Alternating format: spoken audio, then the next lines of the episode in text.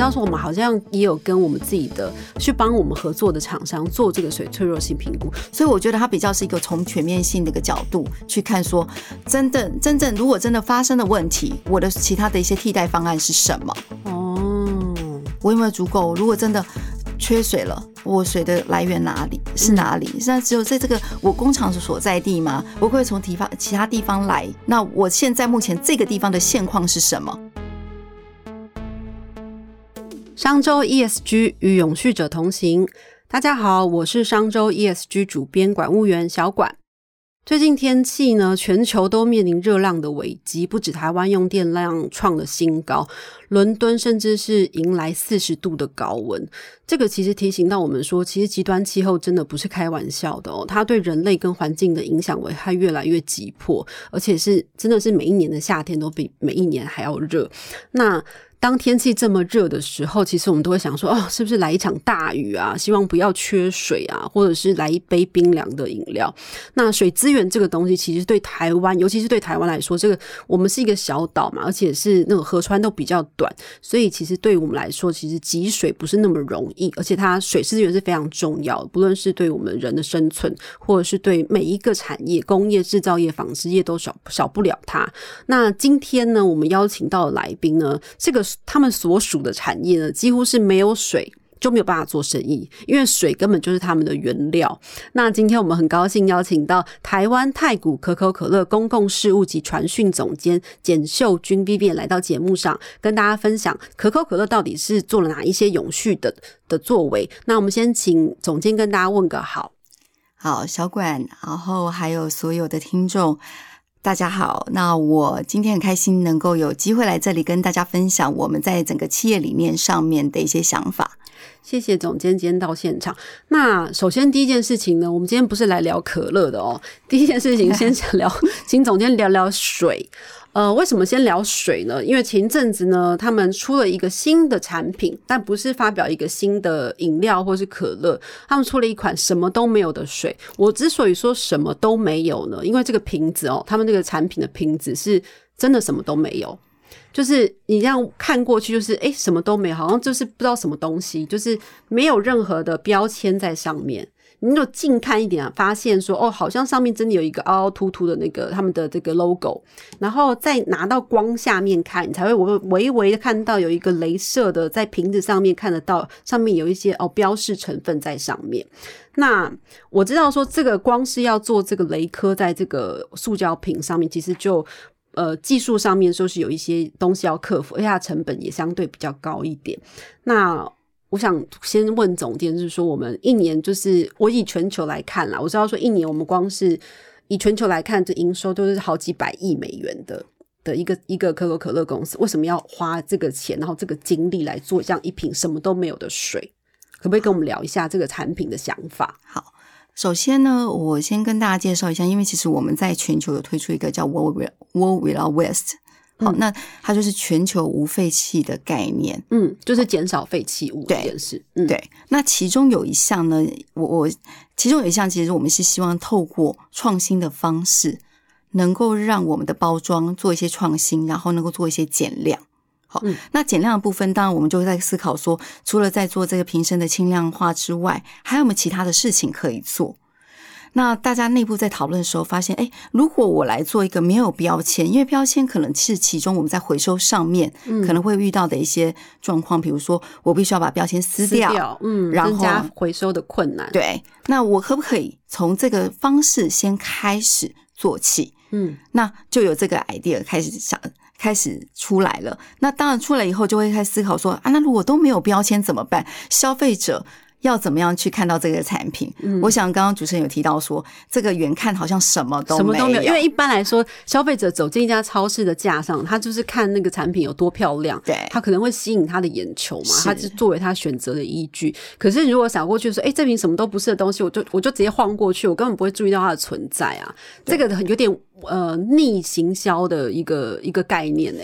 其实我们刚开始也想说，那是不是如果真的什么都没有，是不是反而会造成大家的兴趣？对 对，因为所有的这些产品在货架上面，其实都光鲜亮丽，其实各式各样的产品都有。那我有一支产品在上面，它什么都没有，是不是也会受吸引大家的眼球？嗯，对，这是当然是另外一个考量。对但是我们当然主要的一个发展这支产品的主要考量，还是从一个比较是环保的概念出发。嗯不过我我首首先我可能要讲一个概念，因为其实我们生产这支水，并不是要鼓励大家就是去买瓶装水对，去一嗯直去买瓶装水，因为最重要还是大家如果可以的话，能够携带自己的一些瓶子，嗯然后去装水。那如果在有些时候你真的一定需要购买水的时候，你有一个相对比较好的一个选择，一个比较嗯相对比较好环保的选择。我们是从这个概念出发的，嗯。对。哦，那总监可不可以跟我们聊一下这个水啊？我知道说，呃，因为呃台台湾的可口可乐其实是有太古可口可乐跟可口可乐嘛这两家公司，但其实是以同一个系统，我们就等于是一个团队一个 team 是。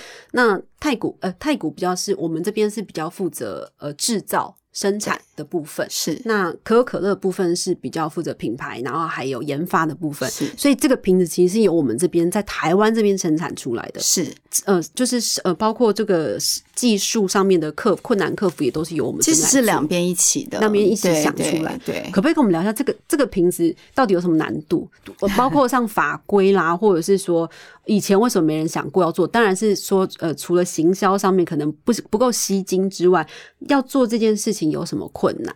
我觉得首先你可以看到说，第一个当然像刚刚主持人有提到说有关于法规的部分。嗯好，那我首先必须要符合食品安全法嘛？嗯对，为如果要在这个上面，我必须要把所有的资讯写在这上面。嗯，那如果它是没有办法贴标签，我要怎么把这个文字把弄在它刻在上面哦，然后呢，所以开始就去思考说，到底要怎么做？那当然就是镭射标签，可能大家都有曾经想过，嗯可是它需要有一些比较大的一个方式去克服。好，第一个是说我雷雕上去，我可不可以看得到？嗯，对，到底要怎么样让它看得到，而且可以符持符合法规？嗯，然后另外一个部分就是，如果你要做这件事情的时候，它可能还有一些定位的问题，比如说它必须要在某一个位置。哦、我的哦我的 logo 已经在上面了，所以我不可能让它雕刻在跟 logo 随随机雕刻在任何的一个地方。哦，它必须要一个固定的位置哦它就是在产线跑的时候，它必须是被固定住，它不能像一呃不能像一般的产线然后一直滚一直滚。对我如果标哦签，我可能可以一直滚滚在哪个位置都没有问题。所以它的产线速度要比较慢。对、哦，。对，所以在生产效率上面也会相对比较困难一点。会那这样不是会增，就是会降低我们的那个嘛生产效率？当然是啦，对只是就变成是说，那我是不是可以增加这些这些投资、这些器材，嗯可不可以让这速度稍微再变快一点？嗯好，那当然我觉得也要看消费者的需求，嗯嗯嗯，对，这一开始嘛，所以我们会从这个角度先试。先进去，那如果可以的话，如果当它大受欢迎，我们就会想办法再继续克服，怎么样提供嗯更多的一些产量出来。其实这个作为是为了符合我们 global 的，其实有一个设定一个目标，对不对是？我们大概预定在什么哪一年之前要多减减量多少的这种？好，我们其实有几个目标。第一个是说，我嗯们在所有销售出去的这些产品、这些量，我们要百分之百都能够帮助把这些量回收回来。百分之百回收，对嗯，好，那因为我觉得在在台湾其实相对起来比较简单一点，因为台湾回收率极高，大概九十五以上。对，然后因为业者也都付回收费，对，所以我们也是百分之百支付了这个回收费。嗯，那在其他地方不一定是这么简单，所以我们其实一直在克服，在嗯在想办法做到这件事情。然后另外一个部分就是我们希望能够做减量部分，其实它是其中一环。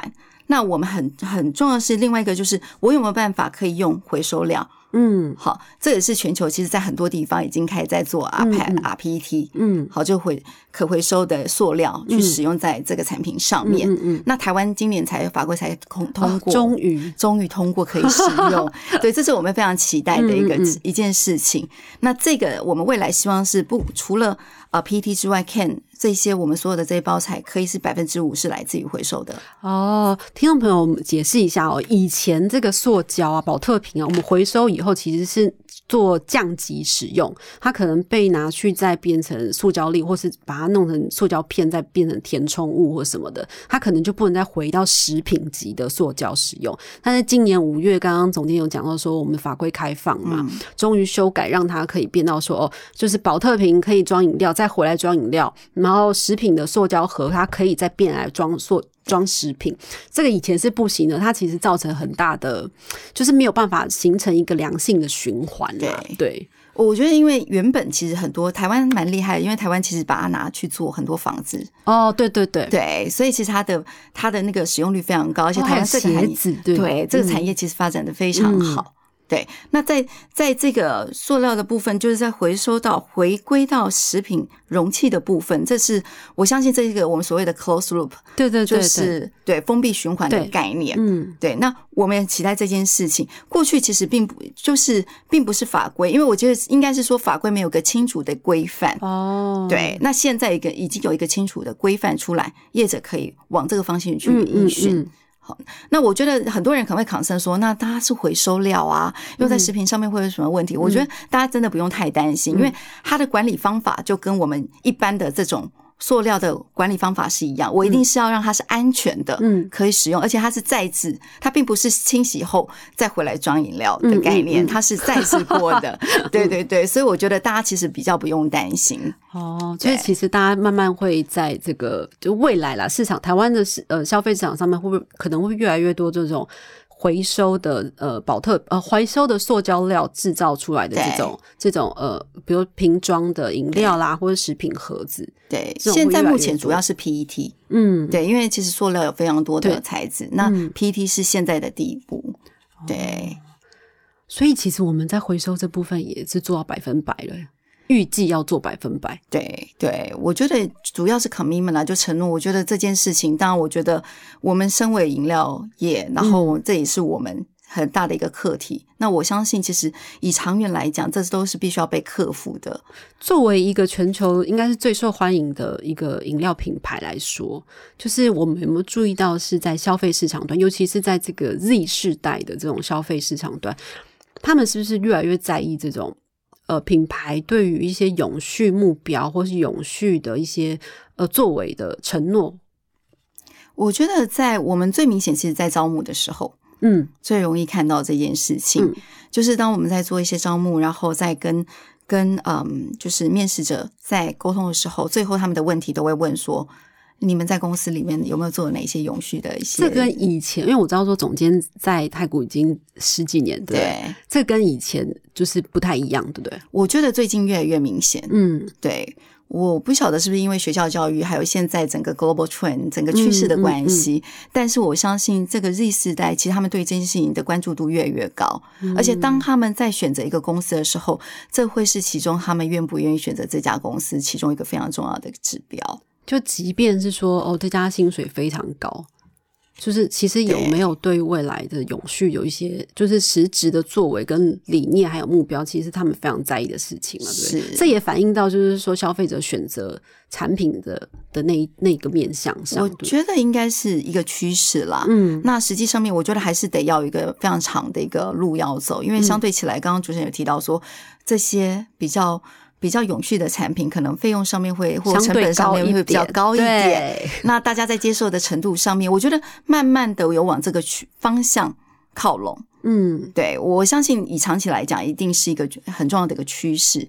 那现在做到什么程度，我觉得也是一步一步来。所以这其实这个这个水这个产品其实是有一点像是我们来试试看，对不对？因为如果可以的话，如果它这个成功的话，或许未来有其他的产品饮料，我们也试着看看可不可以有这样的做法。对，我觉得应该是往这个方向在，这这是其中一个方法啦。嗯，对，嗯嗯那不过其实我们在产品包装上面也都是有各式各样的的发展，也一直在尝试新的一些创创新。然后比如说，是不是可以减量？嗯可不可以让这个瓶胚变得更更使用的塑料更少一点？嗯那当然这个也会牵扯到消费者的接受程度。嗯比如塑料比较少一点，嗯，是不是就会相对比较软？对，大家就会觉得说，哎，这个是比较便宜啊？什么之类的？对所以我觉得有时候是两难，嗯就你要取合其中一个平衡点。那我们继续谈这个水的议题，因为我知道说水既然是我们产品非常重要的原料嘛，所以等于是我知道可口可乐在全球都对于水资源这件事情是蛮重视。我们在水的这个目标上面，因为地球真的是缺水也是很严重。那我我记得好像 WEF 他们在今年的报告也是把水的这个资源是列为呃前十大的风险之一。那水这件事情，我们是做了哪一些事情？我甚至是我们是怎么样管理这样的水的风险或是资源的？呃，我觉得应该是讲说，我们会从我们自己，我我们首先我我先讲一下，因为其实，在我们公司有在看一个指标叫 WUR，、嗯所以就是这个是什么水利用率。哦，水利用率，对，嗯就是我，嗯如果生产一公升的水，我的一公升的饮料，我需要用的水是多少？嗯好，因为除了装在这里面的水之外，我可能在生产的过程里面，可能都会耗用到水量。嗯好，那我们会去管理这件事情。那从一开始可能三点多，可能呃我记得二零零五年的时候是三点多，然后一直降降降降到现在是二点一九。就是说我生产一公升的饮料，我可能要用到比如说三三倍的水量这样对，子。就一一一已经在里面了，那我可能要用二去做清洗啊，哦这这些过程。那现在可能降到二，哦，对对。然后我们的目标在台湾是一点七，哦对、哦，，对。那当然，我觉得最后一里路是最难的啦。嗯对，就主持人也知道说，其实最后的这个就是我们做了那么久的事情，其实很多 project 都已经很多计划都已经做了，到底要在怎么里面再去做一些减量？嗯不过这就是我们的课题。就是要再把那个拧不出水的毛巾再把它拧拧出水来对因为最重要的因为最重要的前提是你必须要有食品安全嘛，对对这件事情很重要。是对，所以我们在管理上面就必须要透过不同的手法，比如说，好，我可不可以一次生产的量大一点？但可是这个可能就牵扯到库存管理的问题。是好，然后还有就是我们在生产的产线的排程上面，我可不可以做一些调整？比如说，我可不可以把比较淡口味的先生产，重口味的比较后生产？为什么？为什么？因为这样有可能就不会影响到我的中间清洗的过程，就不用那么多道，我可以减低。哦，懂了，我可能在产线嗯过程里面，我有一个是瓶子来，我吹平了之后，我要冲洗我的瓶子，哦，我的洗瓶水。嗯。好，然后另外就是在产线过程里面，有些可能是热冲填，我可能要我要做冷却，或者冷冲填，我也要冷，我也要把它回温。嗯，像这个过程里面都是要用到水，因对。为一般的那种呃制成是一样的，，对。那我在过程里面，我可不可以把这些有一些部分的水，我还可以回收回来再利用？嗯。比如说洗瓶水，我有好几道，嗯，那我前面比较脏，中段的部分跟后段的部分，我可不可以回收回来，再去使用，哦再重新过滤后嗯。再去使用？可能不会回到我们的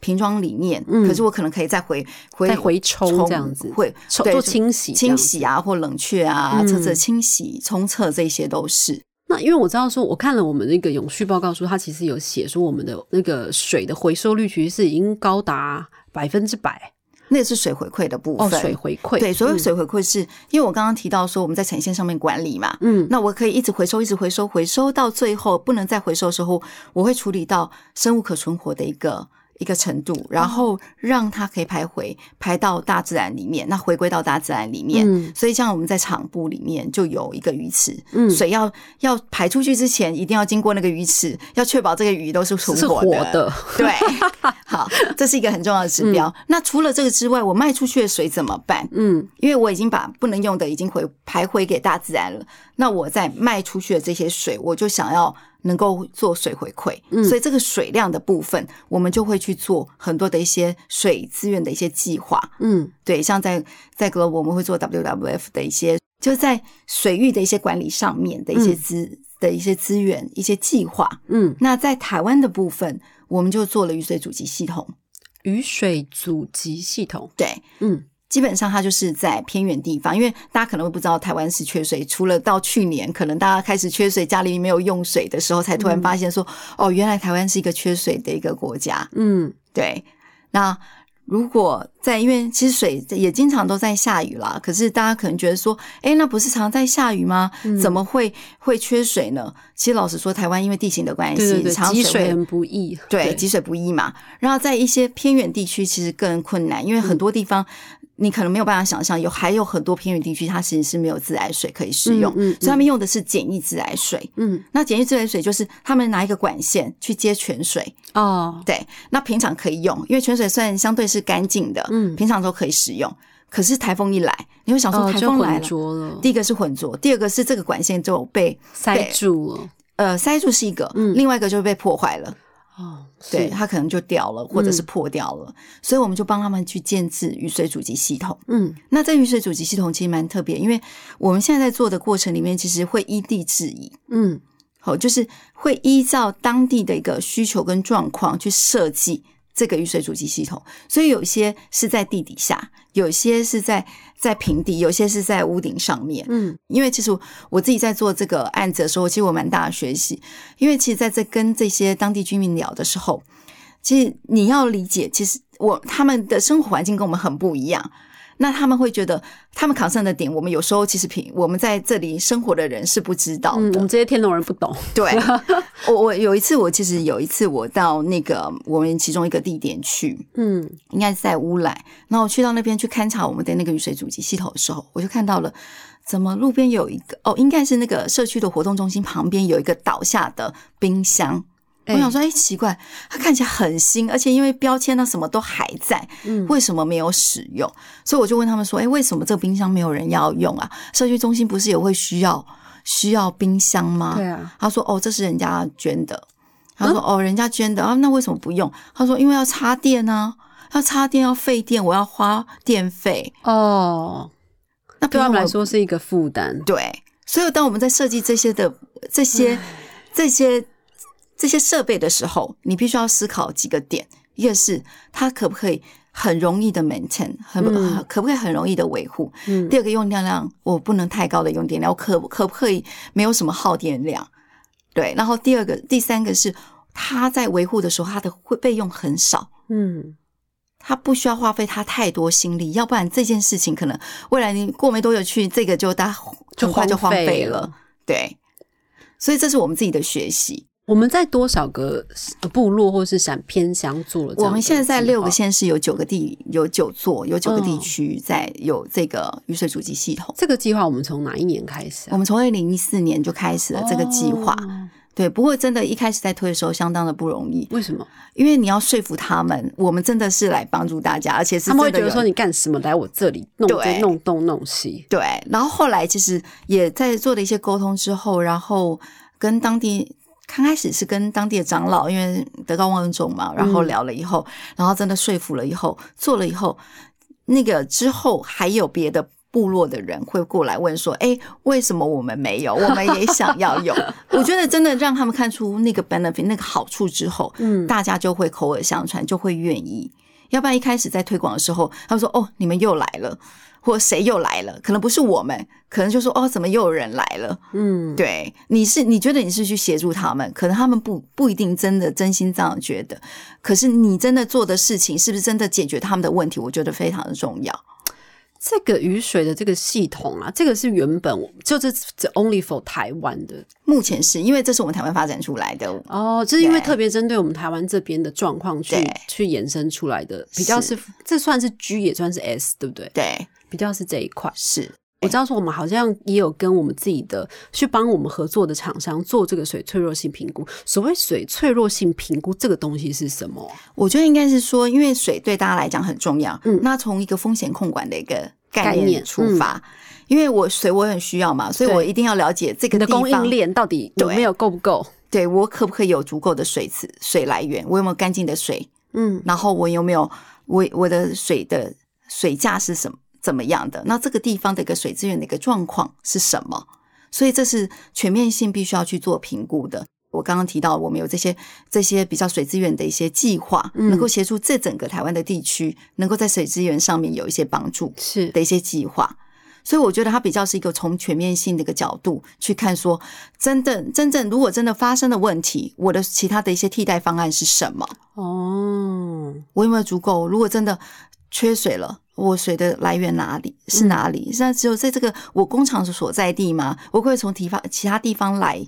那我现在目前这个地方的现况是什么？比如说我们桃我们在桃园，嗯那我就要去理解石门水库现在目前的一些状况。嗯，对，那如果石门水库缺缺水，那有没有其他的替代的一个地方的来源？这个计这个我们是在去年帮我们的的合作伙伴做了这样水，应该是说我们要求他们要一起来做。其实因为我们自己每五年就会做一次，哦，对，那因为这件事情很重要啦。因为老实说，我觉得如果我不知道我自己有什么样的风险，真的遇到了问题的时候，那我就真的什么产品都不能生产。其实这个是早在呃。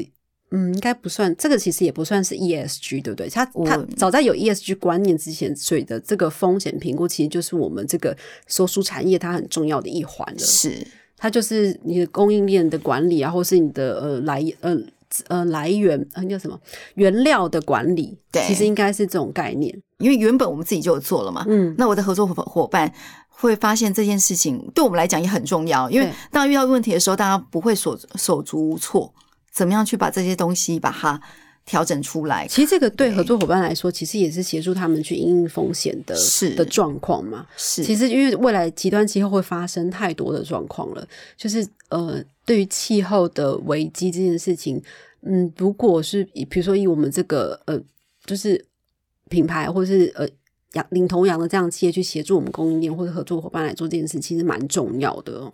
然后还有一件事情是，因为我们我觉得就是可口可乐其实可以风靡全球这么久，很重要的一件事情就是我们是一个非常会行销的的公司。那会行销，另外一件事情，其实反过来说，它也就是一个它很会跟消费者、很会跟社会沟通的一个企业。嗯嗯，就是我们很会呃用自己很会把自己的品牌的呃理念或是想要传达意念，用各种方式去跟消费者沟通。嗯那这件事情，其实我们也可以延伸到做 ESG 上面。那我知道说这件事情，其实我们确实有发挥在跨跨领域的一些议题上面，是一些社会的影响力上面。可不可以请总监也跟我们聊一下？好。我觉得一个第一个是，我觉得嗯，像水好了，我我也可以先从水开始切入，嗯因为水的部分，因为我想大家都会觉得水就是一个很理性的一个一个议题，嗯所以你如果要教育消费者的时候，你一定会想说啊，现在就缺水啦，嗯所以大家一定要爱护水资源，嗯一定要节省用水，像节约用水。那像这一些过程，其实大家已经听得太多了，很腻呀、很腻，对。所以，我们其实在，我们就发挥我们自己在行销这个概念。我想说，那我可不可以除了理性的沟通，我可不可以从感性？因为我们当然，当我们在行销的时候，品牌其实会从感性的沟通跟理性的沟通。那我可不可以从感性切入？好，所以水的部分，像我们之前有做了一个展览，嗯那个展览我们切入就不是只是教教条式的告诉大家说现在全球哪里缺水，台湾哪里缺水，应该要怎么做，而是从一个比较从艺术的角度，从你跟水的连接的角度出发。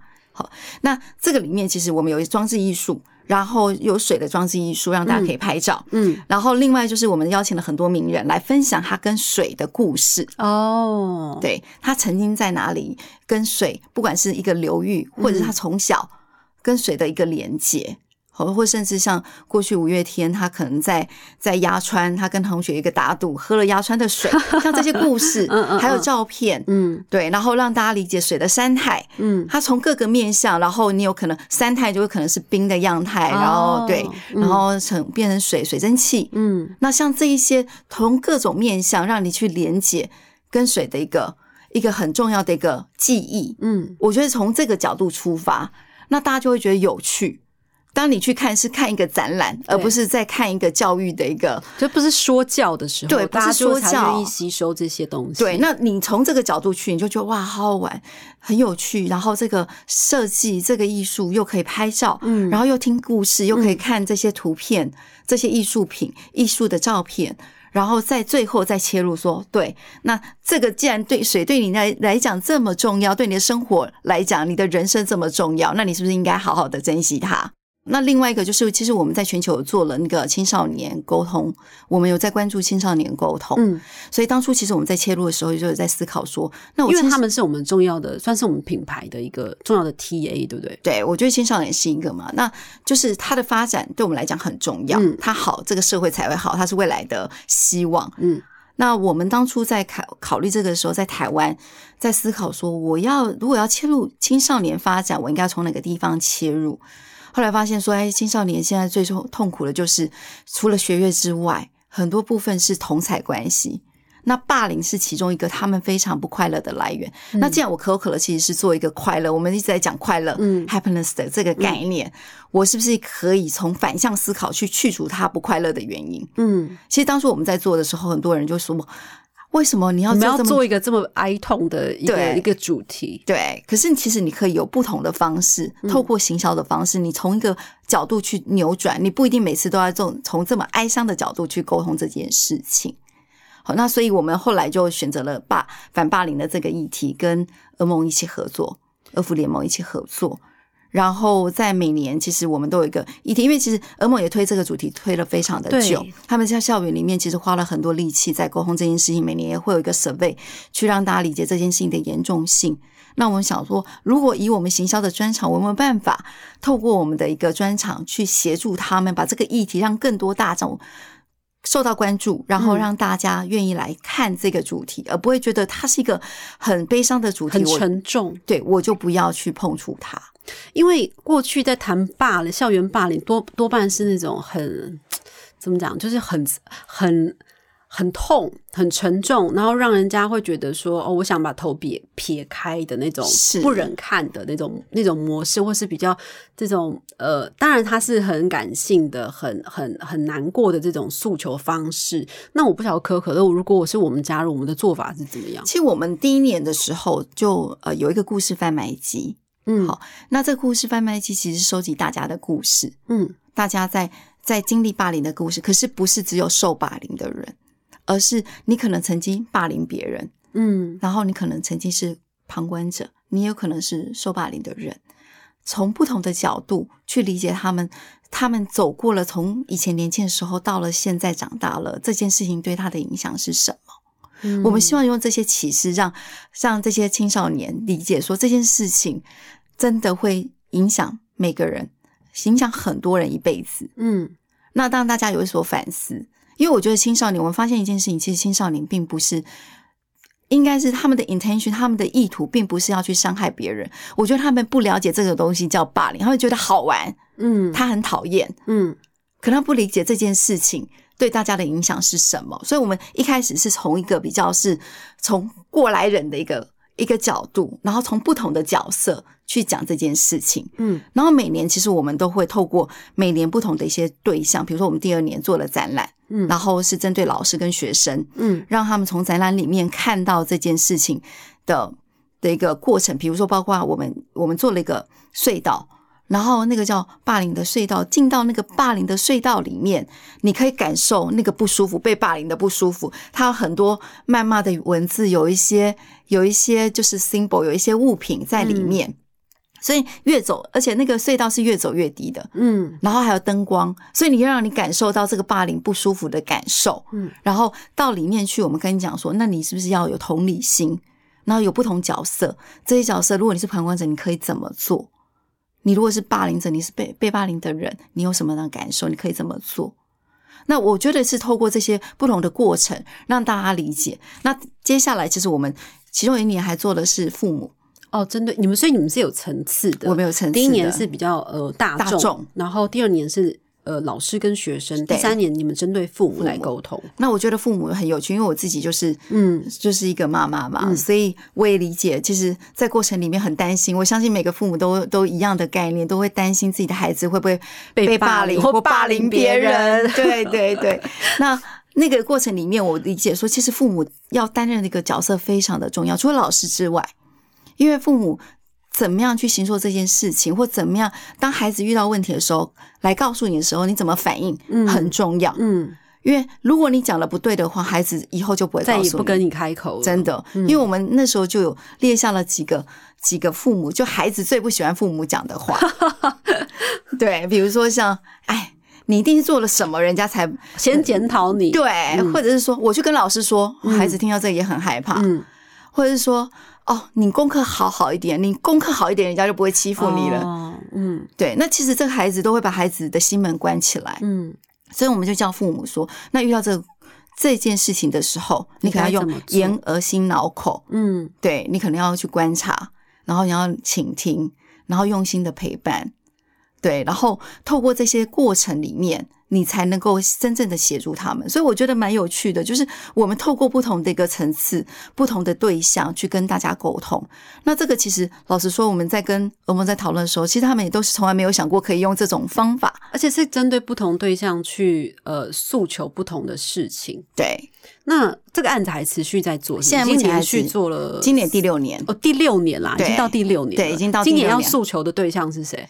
我们还是会回归到学生到校园里面，嗯可是我们今年会有一些不同的主题，可能会去沟通跟大家都不一样的这个概念。嗯你跟我不一样，嗯，对，那我我跟你不一样，你应该要接受每个人的不同。哦，对所以，我我们现在还在 cooking 当中，不过我们大概会往这个方向、这个概念出发。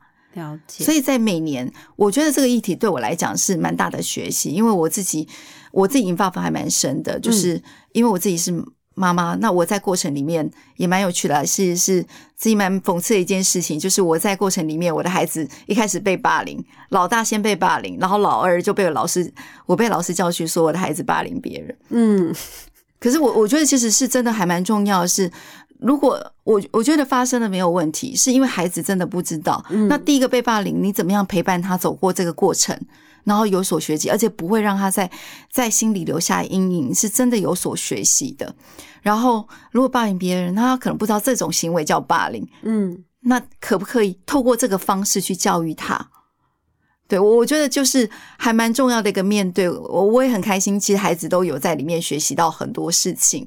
所以总监，你觉得我们因为过去这件事情，儿盟就一直在做嘛？是。那你觉得可口可乐加入之后给予的协助，还有最大的不同是什么？我觉得除了在校园里面还是持续有一些协助之外，我觉得最重要是真的在大众的沟通。我觉得让大家从不同的角度去理解这件事情，嗯嗯嗯，而且真的有你如果只是一个比较 general 的一个讨论，对，可以一个大方向的讨论，大家可能没有 focus，就是说哦，对他很悲伤，这个案件又出现了，这个这件事情又很悲惨。可是如果我针对了不同的对象去沟通，他真的有找到这个解方，嗯，他知道问问题，他知道我要怎么做。那像我们有一年，其实我们知道现在孩子，嗯，他们我们之前耳盟都是用电话，嗯，接受这个询问嘛。对。那现在很多孩子不喜欢讲电话，都是网络，都是对。那所以我们我们在去年其实就上市一个 Line，嗯，让大家可以用 Line 的方式，这个这个 Line 可以去询问，你可以用打字的哦，你可以用录音的。你们为此而特别推了一个 Line 对的账号，这样子。然后鹅毛会去去就是收集这些资讯，然后如果真的有需要有人打电话给他，也可以打电话。但是孩子可以用他最舒服的方式去讲这件事情。那我觉得蛮有趣的啦，因为你就知道说孩子现在的形态在转变。对，他当他不肯开口讲的时候，他就是想要打字。对，那如果又没有这个管道怎么办？对，那他就是知道说你有在听他讲话，有时候真的只是想要一个陌生人听他讲一讲，可是我又不知道怎么开口。嗯，对，那这个就是一个很好的管道。